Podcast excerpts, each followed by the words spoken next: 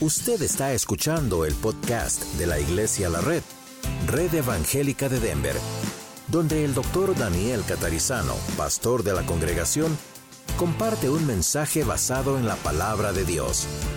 Ahora abra su corazón y permita que en los próximos minutos el Señor le hable y le bendiga. Es acerca de la segunda venida de Cristo. La semana pasada hablamos acerca de los acontecimientos antes de que Cristo regrese al mundo y hoy vamos a hablar acerca de cómo prepararnos para ese regreso. Vamos a abrir juntos en el Evangelio de Mateo, el primer libro del Nuevo Testamento, ahí en la mitad hacia la derecha de su Biblia, en el capítulo 25. La semana pasada miramos algo en el capítulo 24 que tiene que ver con las señales antes del fin. Hoy vamos a ver el versículo, el capítulo 25 Mateo capítulo 25. Y vamos a leer los primeros 13 versículos. Vamos a leer una famosísima parábola, que es la parábola de las diez vírgenes. Mientras lo buscan, les digo, estas son una serie de parábolas que hablan acerca del reino de Dios. Y hay varias, varios ejemplos que Dios usa acerca de qué es el reino de Dios, qué es ser salvos, qué es la segunda venida. ¿Qué nos espera? Hermano Julio César acaba de leer algo en otro párrafo de la Biblia y nosotros vamos a leer ahora en lo que el Señor Jesús dijo en 25 de Mateo. Entonces dice el Señor, el reino de los cielos será semejante a diez vírgenes que tomando sus lámparas salieron a recibir al esposo. Cinco de ellas eran prudentes y cinco eran insensatas. Las insensatas, tomando sus lámparas, no tomaron consigo aceite. Mas las prudentes tomaron aceite en sus vasijas juntamente con sus lámparas. Y tardándose el esposo, cabecearon todas y se durmieron. Y a la medianoche se oyó un clamor, aquí viene el esposo, salid a recibirle. Entonces todas aquellas vírgenes se levantaron y arreglaron sus lámparas. Y las insensatas dijeron a las prudentes, dadnos de vuestro aceite, porque nuestras lámparas se apagan. Mas las prudentes respondieron diciendo, para que no nos falte a nosotras y a vosotras, id más bien a los que venden y comprad para vosotras mismas. Pero mientras ellas iban a comprar, vino el esposo y las que estaban preparadas entraron con él a las bodas y se cerró la puerta. Después vinieron también las otras vírgenes diciendo, Señor, Señor, ábrenos. Mas él respondiendo dijo, de cierto os digo que no os conozco. Velad pues porque no sabéis el día ni la hora en que el Hijo del Hombre ha de venir. Pedimos, Señor, que bendigas tu palabra y no vuelva a ti vacía como has prometido. La venida de Cristo está cerca. Ahora, ustedes tienen familiares, amigos, vecinos, compañeros de trabajo que quizás se mofan de eso, se burlan de eso, ¿verdad? Yo también tengo gente así. Muchos se mofan de esto y creen que no es cierto porque han pasado ya dos mil años y Jesucristo aún no ha regresado. Sin embargo, piensen en esto. Ese mismo hecho de la tardanza debería ponerlos en alerta. ¿Por qué? Piénselo. La demora acorta el tiempo del fin. Es decir, cada vez estamos más cerca. Es hasta algo lógico. Cuando uno espera algo, se hace largo, pero lo que sabe es que está cada vez más cerca. El domingo pasado el Señor nos habló acerca de las señales que deben ocurrir. Y estas son las razones por la demora. Deben ocurrir antes de que Jesucristo regrese a este mundo. Y dijimos que nosotros estamos viviendo en este siglo XXI en medio de esas señales. Esas señales en realidad ya se cumplieron todas, algunas están todavía desarrollando. Estamos en el medio y nadie puede decir, bueno, falta esto, falta aquello. Todo está preparado, solo estamos esperando el momento de su regreso. Y Dios tiene ese poder de acelerar cosas de una manera increíble, aun aquellas que nos parece que todavía faltan. Y no faltan. Ahora, acabamos de leer esta famosísima parábola, ¿no? ¿Cuántos de ustedes conocen esta parábola? Creo que casi todos la hemos leído alguna vez, la hemos escuchado predicar. Vamos a dar un poquito de contexto histórico, cómo era una boda judía, que los que estaban oyendo esta parábola conocían muy bien. Pero antes quiero aclarar, una parábola es un ejemplo. No todos los detalles uno por uno de la parábola deben tener una interpretación exacta. La parábola es simplemente algo que arroja luz a una verdad central. Así que yo he leído muchos comentarios al respecto, he escuchado mensajes sobre esto y de pronto hay gente que quiere buscarle la vuelta, como decimos, son cinco y cinco. Cinco son insensatas, cinco vírgenes son you sabias. Quiere decir que cinco habla de la mitad de una iglesia, no nada que ver. No haga cálculos. Pudo ser diez como doce, quince, y no, 15 y un pequeño, no importa.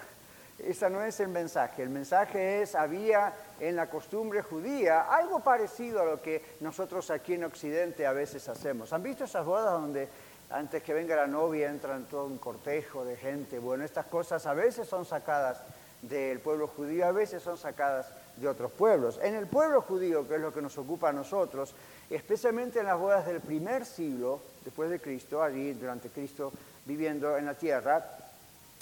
Dice un comentarista, normalmente el novio con algunos amigos cercanos salía de su casa para ir a la casa de la novia, donde había varias ceremonias seguidas de una procesión por las calles después del anochecer hasta llegar a la casa de la novia. Y luego a la casa del novio con la novia. Las diez vírgenes eran damas de honor, como las conocemos tal vez hoy, que habían estado ayudando a la novia y esperaban encontrarse con el novio cuando llegara a la casa de la novia, y ahí sí estaba la ceremonia formal. Y se esperaba que todos en la procesión, que se hacía de noche, llevaran su propia antorcha. No había luz eléctrica en las calles, ¿ok? Así que todos eran responsables por su propia antorcha, mucho más las damas de honor. Se supondría que los que no tenían antorcha pensaban ellos eran intrusos o incluso bandidos, gente que aprovechaba la multitud en la calle. Las festividades de las bodas podían durar varios días, entre seis y siete días duraba una boda, comenzaban formalmente en la casa del novio. Todo lo demás era preparativo hasta que llegaba el novio. Ahora, ¿Se dieron cuenta nuestras bodas en Occidente? Todo se trata de la novia. El vestido de la novia, el tocado de la novia, la novia, la novia, la novia. Y nosotros los pobres varones cuando nos casamos aparecemos a último momento ahí enfrente al altar vestidos con un traje y nadie nos mira. Hasta hay canciones, Here comes the bride, comes the bride. Esto todo es la novia. Y nosotros ahí como, by the way, yo soy el novio, ¿ok? Esto no es bíblico necesariamente, esto es algo que tomamos de la costumbre occidental más que nada, pero en la Biblia las bodas se trataban del novio más que de la novia. Fíjense que en esta parábola no aparece la novia. Ahora nosotros sabemos que en la Biblia, la Biblia nos llama a los cristianos la novia de Cristo, la iglesia la novia de Cristo, pero el interés de esta parábola no está allí en la novia, está en el novio. Y en los que estaban esperando al novio, por supuesto a la novia, ataviada como una novia, pero luego todas las damas y toda la gente. Y las damas de honor eran de honor, era algo muy especial. Ni se menciona en este caso la novia. El novio era la figura central de ese momento. Ahora, la antorcha. ¿Por qué la antorcha? Bueno, no había luz eléctrica. Pero la antorcha era una lámpara, no como las que a veces muestran en la película, realmente era una antorcha. Una antorcha que era como un, palo, digamos, que tenía arriba como una garrita o un trapo, dicen algunos, y eso se empapaba en aceite, se encendía y duraba hasta cierta cantidad de horas. Y luego muchas veces tenía un pequeño tanque que uno podía ponerle en un recipiente donde ponía poner aceite, just in case. ¿Okay? Y ese por las dudas. Y ah, la idea era que el aceite no iba a encender la antorcha, pero el aceite es combustible que alimentaba el fuego. Ahora, el mensaje central de la parábola, sin tener que como ninguna parábola, repito, entrar en qué significa cada elemento, el mensaje central es este. Jesucristo regresará en una hora desconocida para todos. En un momento, un día, un año, una hora desconocida para todos. Nadie sabe, dijo el Señor Jesús, el día y la hora solo Dios, el Padre. Debemos estar preparados. ¿Qué significa estar preparados? Sencillamente tener un plan de acción. Es tener un plan de acción para cuando ocurra lo que va a ser inevitable. Ahora, yo estaba pensando, ¿qué cosas pueden ser inevitables en Colorado? Son diferentes de la venida de Cristo, pero pensé, como mencioné el domingo, terremotos. Y uno piensa que no hay terremotos. ¿Saben cuántos terremotos hubo en el estado de Colorado en los últimos 365 días? 105 terremotos. 105 terremotos, earthquakes, en, un año. ¿Usted lo sintió? Posiblemente no, pero estuvieron. 2.5 en la escala de Richard. El último fue hace 47 años atrás, 5.4, 5.5 en la escala de Richard. Ese sí se sintió. Ya, esa, ya eso es, destruye. Ahora, ¿alguien sabe cuándo va a venir un terremoto? No. Son movimientos sísmicos y los sismólogos estudian la posibilidad. Los que conocen California o hemos conocido o han venido de ahí, saben que esa es una tierra muy sísmica y está la famosa falla de San Andreas, recuerdan eso, muchos lo han estudiado. Y constantemente están diciendo, se mueve y en cualquier momento están esperando el gran terremoto. Y otros dicen, no, no va a venir. Yo recuerdo, viviendo en Houston, Texas, hace varios años atrás, muchos años atrás, cuando estuvo el famoso terremoto de Santa Mónica, California. Nadie se imaginó. Era uno de esos terremotos que decían, alguna vez puede ser que venga, quizá nosotros no vamos a vivir para verlo. Y yo recuerdo ver los freeways, los puentes de los freeways, como si fuera un sándwich uno arriba del otro. ¿Recuerdan eso? Murió mucha gente, fue un desastre, billones de dólares de pérdida, la gente desesperada, post terremotos más pequeños después. ¿Qué me dicen de los huracanes? Hoy por el servicio meteorológico sabemos cuando viene un huracán y se va formando, ¿verdad? Pero de pronto no sabemos exactamente qué va a pasar o a veces se desvía último momento. Ahora, esto no es como la segunda venida de Cristo, porque estamos esperando a una persona, no un efecto cosmológico. Aunque la Biblia dice que van a haber efectos cosmológicos o efectos atmosféricos también. El punto de la parábola de las diez vírgenes no es tampoco el punto de todos los efectos. El punto es algo que se prepara y que se sabe que va a ocurrir. Si uno no tiene un plan, lo agarra desprevenido.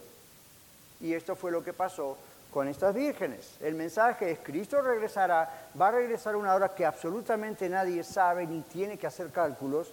La idea es, tenemos que estar preparados. ¿Qué significa tener un plan de acción?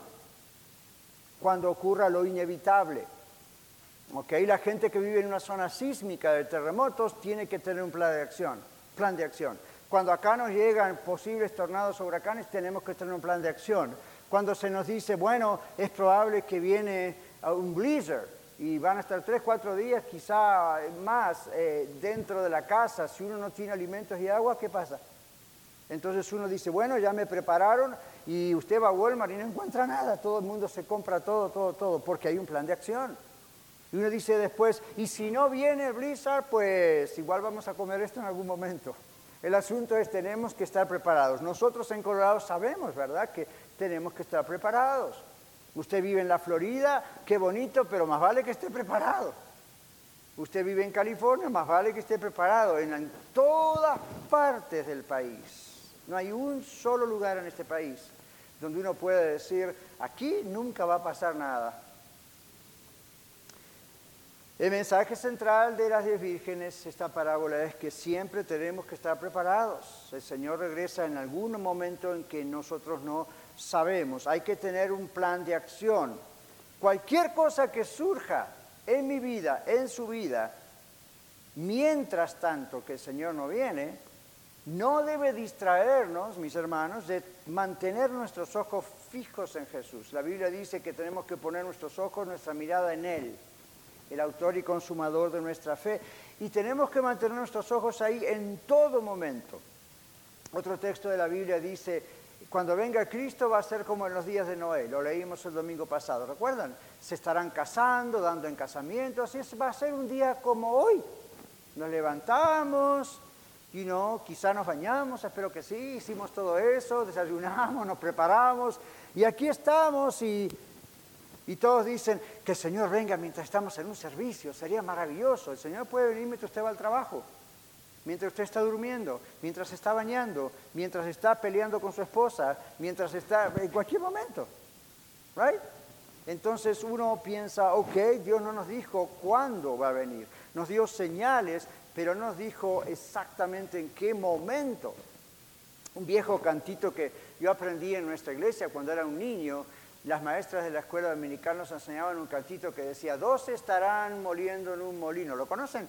No se aplican, lo vamos a cantar. Dos estarán moliendo en un molino, dos estarán durmiendo muy tranquilos. Uno se irá y el otro quedará. ¿Qué harás tú cuando te llame el Señor? Ya de pequeños aprendíamos eso. Entonces eso es bíblico. La Biblia dice, dos estarán haciendo uno esto, uno será, el otro quedará. Entonces el que se va es el que está preparado. Las vírgenes que entraron son las que estaban preparadas. Las vírgenes que quedaron son, o doncellas, son las que no estaban preparadas. Pero ¿no les parece curioso que todos estaban invitados a la misma boda? Y que en realidad hasta cierto punto las diez se habían preparado. ¿Cuál es el plan de acción? La noche de la ceremonia, las diez vírgenes sabían lo que estaba por suceder. El novio iba a venir por su novia, a tomarla definitivamente como su esposa. Ninguna de las vírgenes negó eso. Las diez estaban invitadas, las diez se prepararon. Las puedo imaginar con vestidos especiales. Las damas desde Eva siempre fueron así.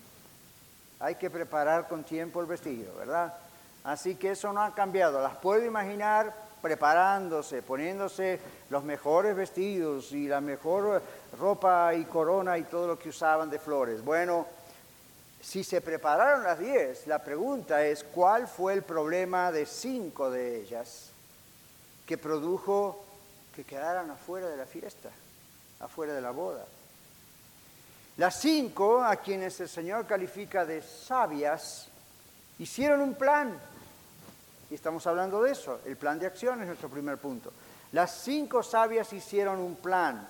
Estaban preparadas para entrar con el novio a la boda. Las otras cinco que no se prepararon, y Jesús les llama insensatas o irresponsables, puede ser otra palabra, tontas es otra palabra, pero eh, vamos a usar irresponsables. Cuando Cristo regrese es posible que estemos en medio de diversas actividades, como acabo de decir. Quizá estemos trabajando, comiendo, durmiendo, divirtiéndonos. No hay nada malo con eso. Sea lo que sea, esto es el mensaje de esta parábola. Sea lo que sea que nos encuentre el Señor haciendo, debemos hacerlo de tal manera que no tengamos que tratar de prepararnos a la mera hora para obtener más aceite a último momento.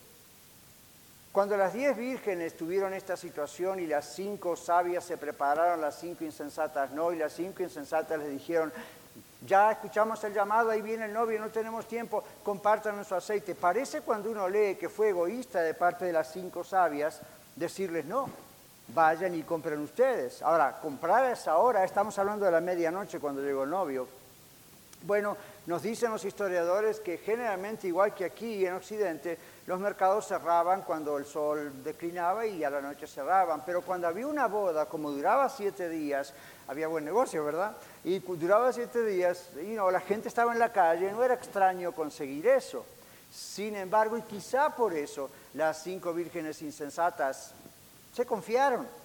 El problema aquí es que el Señor dice, nosotros vamos a estar haciendo lo que sea que estemos haciendo. A último momento, cuando veamos al Señor descender, no hay posibilidad de salir a prepararse o pedir perdón.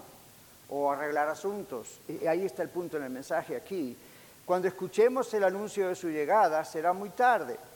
Ahora, escuche esto, no prepararse, no prepararnos como cristianos, demuestra que no creemos que Cristo puede venir en cualquier momento.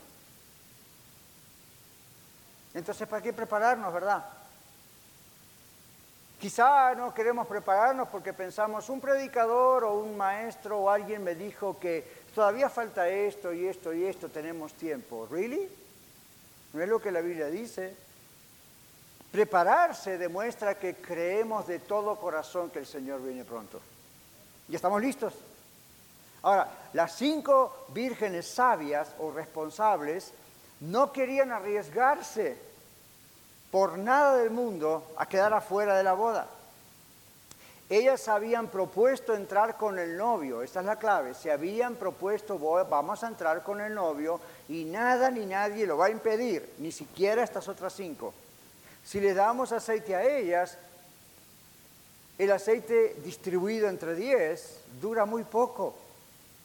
Entonces no es egoísmo de parte de estas cinco, es sabiduría. Estas otras son las que tendrían que haber estado preparadas. Las cinco sabias son sabias porque prepararon un plan. Se habían propuesto entrar con el novio a la boda y nadie lo iba a impedir. Su plan de acción fue justamente tener aceite extra para sus lámparas. No lo que ya tenían solamente, sino algo extra por si esto se acababa o se iba disminuyendo la llama. Estas cinco damas representan a los verdaderamente nacidos de nuevo, a los convertidos, no convencidos. Esperamos con ansias la venida del Señor Jesucristo. Tenemos una fe salvadora, una fe que hemos determinado que pase lo que pase, ya sea que hay que esperar mucho o poco, o hay que pasar por muchas circunstancias tal vez adversas en nuestra vida, cuando Jesús regrese estaremos preparados y muy entusiasmados de irnos al cielo con Él. Pero la salvación es personal. La fe salvadora en Jesucristo se manifiesta en todos los aspectos de nuestra vida. Gálatas 5, 22, 23, que nos habla del famoso fruto, presencia del Espíritu Santo en nuestras vidas. ¿Recuerdan? Amor, gozo, paz, paciencia, benignidad, bondad, fe, mansedumbre, templanza. Eso se va desarrollando, está en nosotros, cuando de veras somos nacidos de nuevo, se sigue desarrollando, va madurando como todo fruto, y eso está allí, pero es algo personal, en el sentido que es algo que nadie nos puede transferir. Yo nací en un hogar cristiano, mis padres que están aquí presentes, pues eran salvos, y para cuando yo tuve cabeza para razonar esto, y Dios realmente me tocó, yo nunca podía decir, ah, yo soy cristiano. Yo es lo que yo pensaba cuando era niño. Soy cristiano porque papá y mamá son cristianos. Hasta que el Señor dijo, pa, pa, pa, no. Entonces la fe es personal.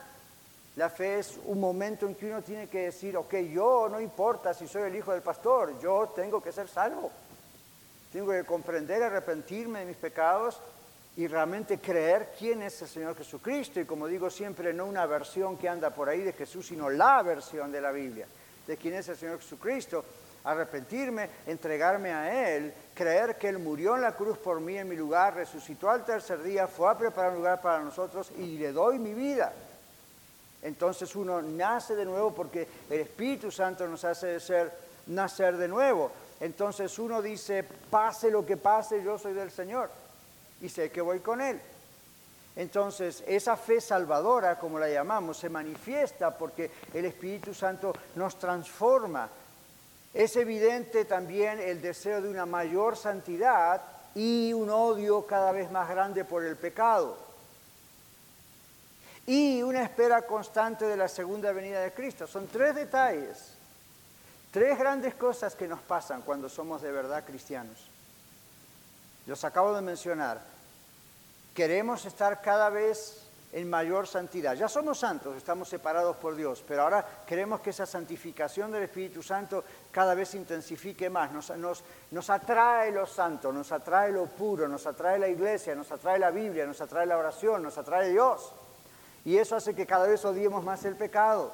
De repente caemos alguna vez porque caemos, yo también, y de repente ahí, ¡ah! Odiamos eso en vez de decir, oh, whatever, cualquiera peca. Ah, ah.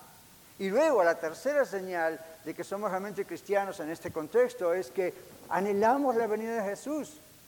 No, yo la anhelo. Y no es para escapar de acá, es, come on, come back. Como dice ahí en la Biblia, ¿verdad? Ven Señor Jesús y la iglesia diga, ven Señor Jesús. Ahora, si como dice un viejo refrán, usted anda con la cola entre las patas, usted dice, wait. No, wait. No, wait, come back.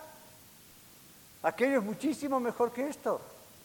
La presencia del cara a cara con Él, oh, ¿qué puede ser mejor? ¿Qué puede ofrecernos el mundo mejor que eso? Nada. Ese es nuestro destino. La carta a Tito, muy al fondo de la Biblia, pequeñita carta del apóstol Pablo al pastor Tito, en el capítulo 2, versículos 11 al 14, Tito 2, 11 al 14, describe a la cristiana, al cristiano, mientras espera a Cristo. Miren qué maravilla. Dice, porque la gracia de Dios se ha manifestado para salvación a todos los hombres. La invitación es para todo el mundo. Enseñándonos que, renunciando a la impiedad y a los deseos mundanos, al pecado, vivamos en este siglo, en la época que nos toca vivir, justa y piadosamente, aguardando la esperanza bienaventurada y la manifestación gloriosa de nuestro gran Dios y Salvador, el Señor Jesucristo, quien se dio a sí mismo por nosotros para redimirnos de toda maldad o iniquidad y purificar para Él, para sí, dice, un pueblo propio, celoso de buenas obras. No buenas obras para salvarse, sino porque somos salvos, estamos celosos de predicar el Evangelio, queremos hablar con la gente, queremos estar más cerca del Señor, queremos, ¿verdad? No para ganar algo, ya, ya está ganado por señores, porque eso es la reacción lógica, digamos, normal que tenemos cuando nacimos de nuevo. ¿Qué pasa cuando un bebé nace? Quiere comer. La primera razón por la que llora, dicen muchos, es porque salió del vientre de la mamá y eso es traumático. Yeah, right, pero ¿sabe por qué llora? Porque quiere comer. Es mucha la energía que gasta para salir de, ese, de ese canal. Entonces, un bebé que nace en Cristo, cuando de veras es un bebé que nace en Cristo, lo primero que quiere hacer es comer. Quiere conocer la palabra de Dios, quiere conocer más personalmente al Señor cada vez más. Es normal y luego mientras crece, quiere comer, quiere caminar, quiere ejercitarse, quiere crecer. ¿Cómo ponemos en práctica este mensaje? ¿Cómo tenemos un plan de acción antes que venga Jesús? Bueno, los convertidos, nacidos de nuevo, escuchamos el mensaje como este mensaje y lo obedecemos. Santiago capítulo 1, versículo 22 al 25, versículos 22 al 25 de Santiago 1 dice, pero sean hacedores de la palabra y no tan solamente oidores, engañándose a ustedes mismos. Porque si alguno es oidor de la palabra, pero no hacedor de ella, no la hace, no la practica, este es semejante al hombre que considera en un espejo su rostro natural, porque él se considera a sí mismo, luego se va y luego olvida cómo era. Mas el que mira atentamente en la perfecta ley, la de la libertad, mire cómo compara Santiago la antigua ley, la nueva ley, y persevera en ella, no siendo oidor olvidadizo, sino hacedor, practicante de la obra, esa persona será bienaventurada en lo que hace. El Señor Jesús dijo en una oportunidad, si saben estas cosas, más bienaventurados van a ser si las hacen. ¿De qué sirve saber y no hacer? ¿De qué sirve saber manejar, tener un carro en el garaje y no usarlo nunca? Los convertidos entonces realmente nacimos de nuevo, escuchamos el mensaje y tenemos ese impulso natural como nuevas personas que somos ahora de querer obedecer, de querer hacer lo que escuchamos. Lo escuchamos, lo apuntamos, lo recontra escuchamos varias veces y después decimos, tengo que hacerlo y lo hago. Es natural, es propio de una nueva criatura. En segundo lugar, los convertidos nos ocupamos, los convertidos o los nuevos nacidos no nos ocupamos solo en nuestros asuntos personales, sino en los asuntos del reino de Dios. Esta parábola se trata del el reino de Dios. la salvación. En el Antiguo Testamento hubo un profeta llamado Ageo, con H, Ageo. En el capítulo 1, versículos 3 y 9, Dios dice a través de Ageo algo muy importante en una época donde el pueblo judío había descuidado el templo. Ahora, nosotros sabemos en el Nuevo Testamento que nuestro cuerpo es el templo de Dios. Este edificio es un templo, pero no es lo que significaba para Israel el templo. Este es un lugar lindo donde hemos consagrado para reunirnos aquí. En el época de los judíos, el templo era el lugar donde la gente podía ir a orar y encontrarse con Dios. Ya eso no es así desde que vino Cristo y en Pentecostés el Espíritu Santo, Él está en nosotros. Venimos acá porque aquí nos congregamos. Ahora, recuerden el contexto histórico para lo que vamos a leer en Ageo. Dios dice en Ageo 1, 3 al 9. Entonces vino palabra de Jehová por medio del profeta Ageo diciendo, es para vosotros tiempo, para vosotros, de habitar en vuestras casas artesonadas y esta casa está desierta? Pues así ha dicho Jehová de los ejércitos. Mediten bien sobre vuestros caminos, sembráis mucho y recogéis poco, coméis y no os saciáis, bebéis y no quedáis satisfechos, os vestís y no os calentáis, y el que trabaja jornal recibe su jornal en saco roto. Así ha dicho Jehová de los ejércitos, meditad sobre vuestros caminos, subid al monte y traed madera y reedificad la, reedificad la casa, y pondré en ella mi voluntad y seré glorificado, ha dicho Jehová. Buscáis mucho y halláis poco, y encerráis en casa, y yo lo disiparé en un soplo. ¿Por qué? Dice Jehová de los ejércitos. Por cuanto mi casa está desierta y cada uno de vosotros corre a su propia casa.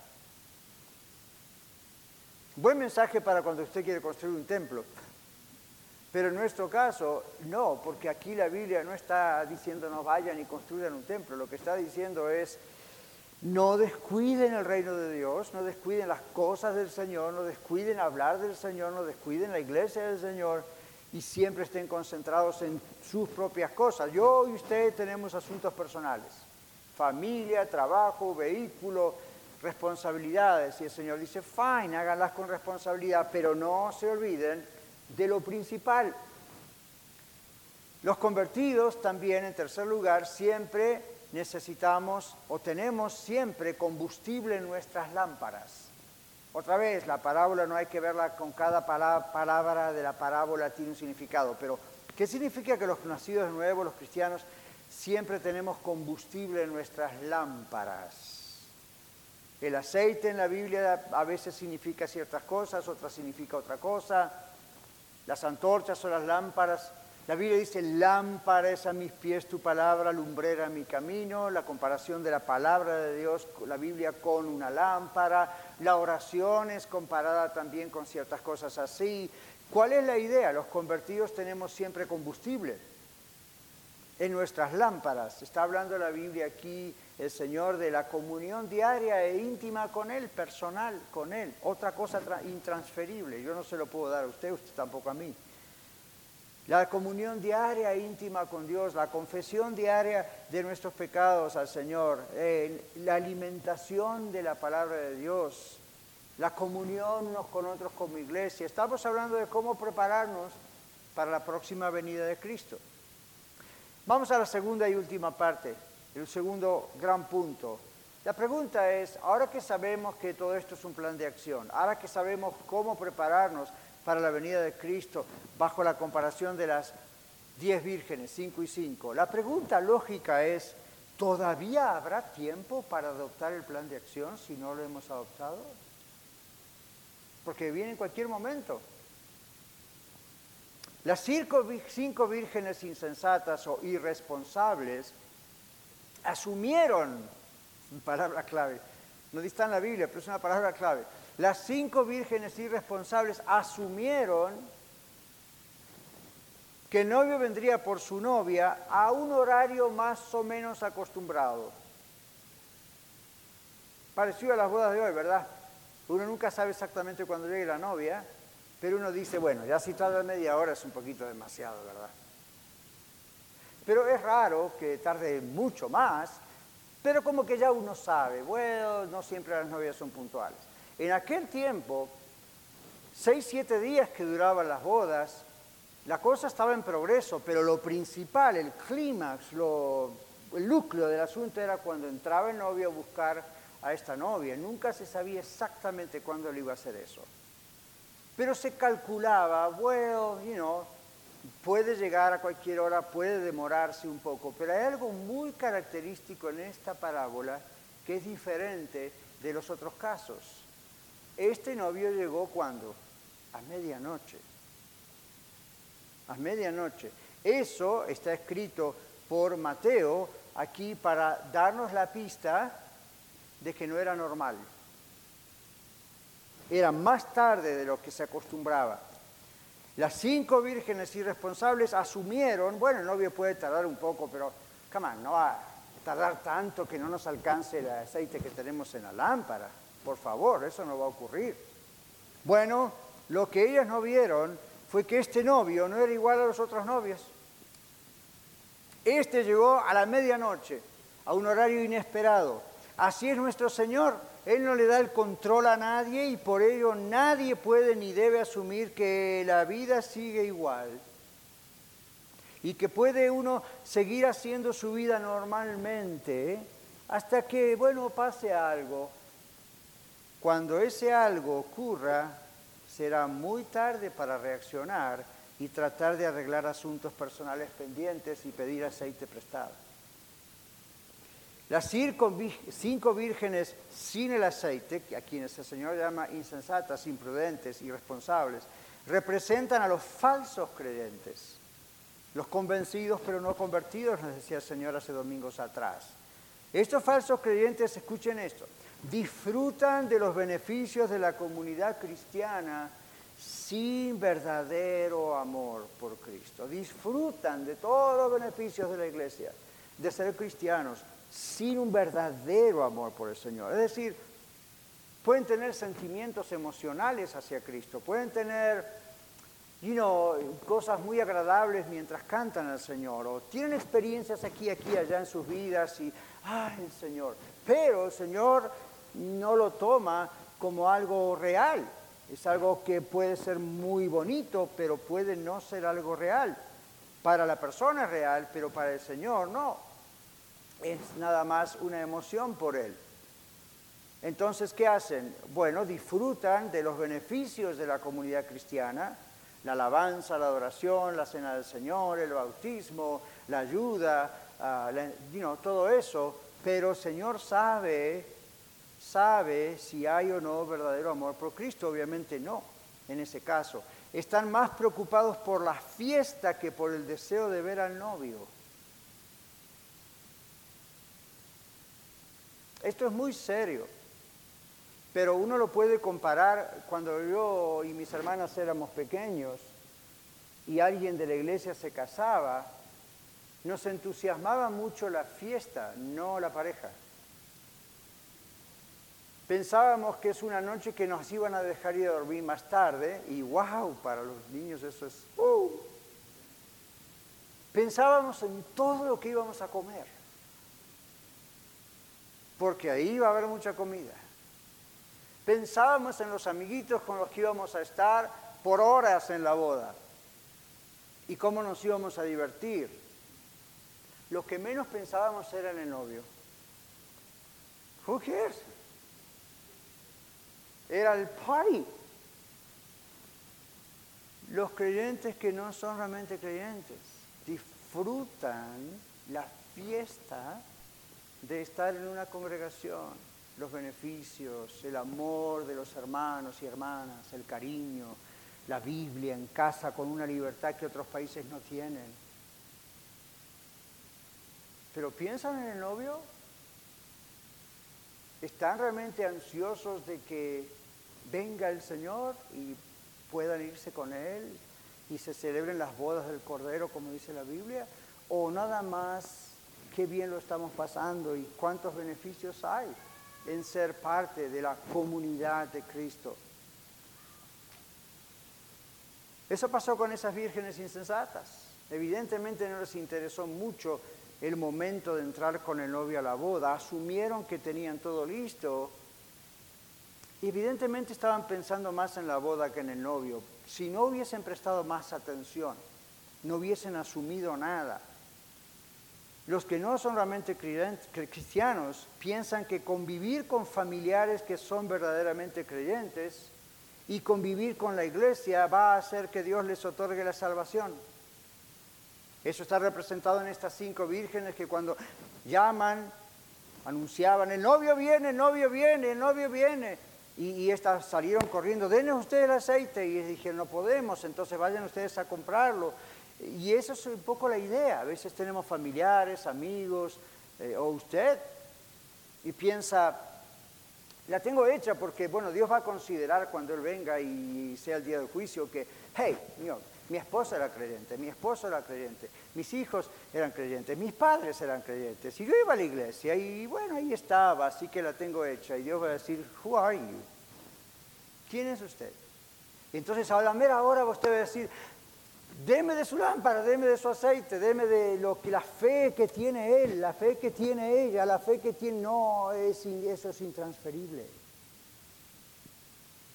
¿Nunca viajó en avión? Nunca viajó en tren, nunca viajó en barco, nunca vio lo que dice el ticket intransferible. ¿Tiene usted un pasaporte de su país o de este país? Usted me lo puede dar a mí, me lo puede prestar y diga, con este va a entrar a México. No, güey, José. Es intransferible. Es su documento. Intransferible. Intransferible. ¿Usted tiene el ticket? Para entrar al cielo. Es intransferible. Y si usted dice, bueno, pero otra vez, mi, familiar es cristiano, usted no tiene ticket. No cree que va a entrar al cielo empujando atrás de su esposo, atrás de su esposa, agarrado de papá y mamá o del pastor. Eso es intransferible. Estas vírgenes tuvieron que aprender que si no tenían aceite para sus lámparas a tiempo, sorry, a último momento no había forma de quitarle, robarle ni comprarle a nadie el aceite. No había posibilidad. La fe de una persona, mis amigos, no puede salvar a otra persona. Nuestra fe ora por otra persona, pero no la puede salvar. ¿Cuántos de nosotros quisiéramos que se pudiera, verdad? No se puede. Nuestra fe no es transferible.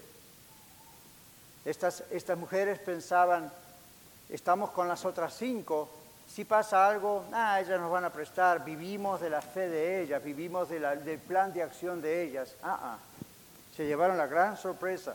Primero cuando a las cinco le dijeron, no sería sabio, en otras palabras, darle a ustedes y nos vamos a quedar las diez sin, vayan y compren. Y ellos dijeron, ok, vamos a comprar, muy tarde, too late.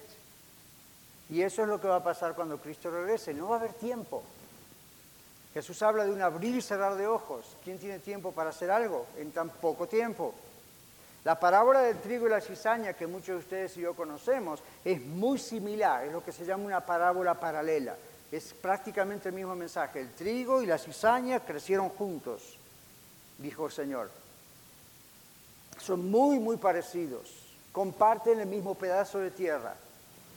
Sin embargo, dice el Señor en esa parábola, aunque crecen juntos, disfrutan juntos del mismo sol, la misma agua, el mismo fertilizante, el mismo sembrador, aunque disfrutan todo así, ¿cuál es el problema? Que el trigo se cosecha y la cizaña se tira y se quema. Paralelo a esta parábola. Luego en los versículos 11 y 12, las vírgenes dicen insensatas, Señor, ábrenos, ábrenos. En griego esto es un grito de desesperación. No es un grito polite, knock, knock, knock, por favor podemos entrar. No, esto es, ah, déjenos entrar. Y este Señor, Señor, déjanos entrar, Eso al novio le llaman, Señor, Señor, déjanos entrar. Esta expresión y el no te conozco del verso 12 enseñan lo mismo que Mateo 7, 21 al 23, para concluir. Mateo 7, 21 al 23 dice Jesús, no todo el que me dice, Señor, Señor, ¿verdad Jesús, Padre, Dios? entrará en el reino de los cielos, dice el Señor, sino a que hace la voluntad de mi Padre que está en los cielos. Muchos me dirán en aquel día, Señor, Señor, no profetizamos en tu nombre y en tu nombre echamos fuera demonios y en tu nombre hicimos muchos milagros. Observa hasta dónde llega. No es cualquier cristiano creyente que asiste a una iglesia. A mí, come on, mire esto. Entonces dice el Señor, yo les voy a declarar, nunca los conocí, apártense de mí, hacedores de maldad. Ahí está la clave. Eran hacedores de maldad. Personas que nunca habían nacido de nuevo, no eran creyentes, no eran cristianos. Aun cuando participaban de los beneficios del ministerio, de los beneficios de la iglesia, vieron milagros, vieron salvaciones, participaron del bautismo y todas estas cosas, pero eran hacedores de maldad, es decir, le entraba por una oreja, le salía por la otra, no estaban esperando al novio, eran como estas cinco vírgenes. Ah, todo está bien, whatever. Boom, llega el novio, no hay tiempo para nada. Bueno, estar preparados para el regreso del Señor Jesucristo, haciendo su voluntad, la del Señor, esperarlo con un deseo intenso de que regrese pronto que lo veamos cara a cara, eso demuestra que usted ha nacido de nuevo y yo también. Porque esa preparación es un fruto natural de nuestra nueva naturaleza como cristianos, del ser nuevas criaturas. Pero si usted está escuchando este mensaje aquí, o vía YouTube en el video o el Internet, y usted no es salva, usted no es salvo, usted no está seguro de su salvación, lo que tiene que hacer es venir a Cristo. Este segundo punto empezó con una pregunta. ¿Hay tiempo todavía de hacer planes? ¿De estar preparados?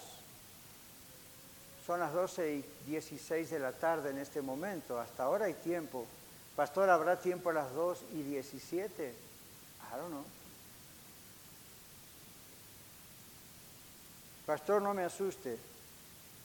Asústese. No, no, no, asústese. Si ese susto lo va a llevar a sus rodillas, go ahead. Do it. El asunto no es conmigo, el asunto es con el Señor.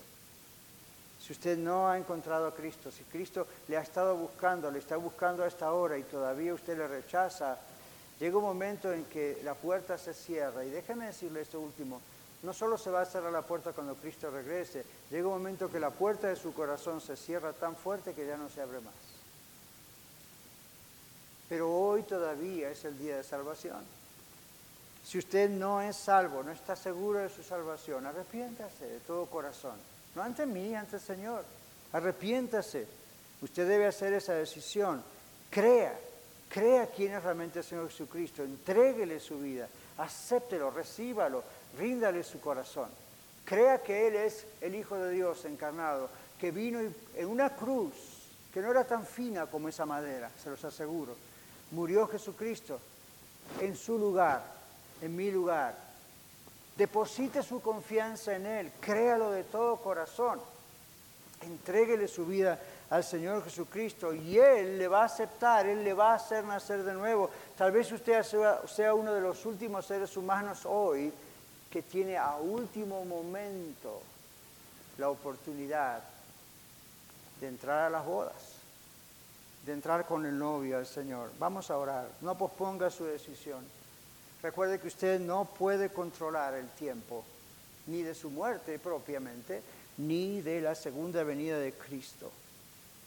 Padre, rogamos en esta tarde que tú, que conoces cada vida, cada corazón, y que sigues llamando a aquellos que aún no te conocen para que te conozcan, para que acepten tu invitación de venir al reino, de venir a las bodas, de venir al cielo contigo. Digan que sí. Tú sabes que no están diciendo sí a Iglesia a la Red, en este momento están diciendo sí a ti.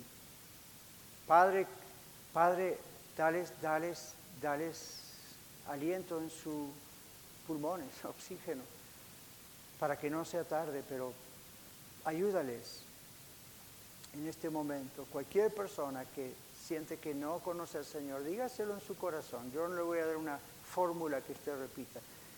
en su corazón, en sus propias palabras, pídale perdón al Señor, arrepiéntase. Y dígale, Señor, yo estoy seguro que tú eres el Cristo, el Hijo del Dios viviente, Dios que has venido, te has encarnado para ser un hombre que murió en mi lugar, donde yo debía haber estado, estuviste tú. Perdóname, soy pecador, soy un ser humano y soy pecador, perdóname. No solo por los pecados que he cometido, perdóname porque yo no te conozco, soy pecador.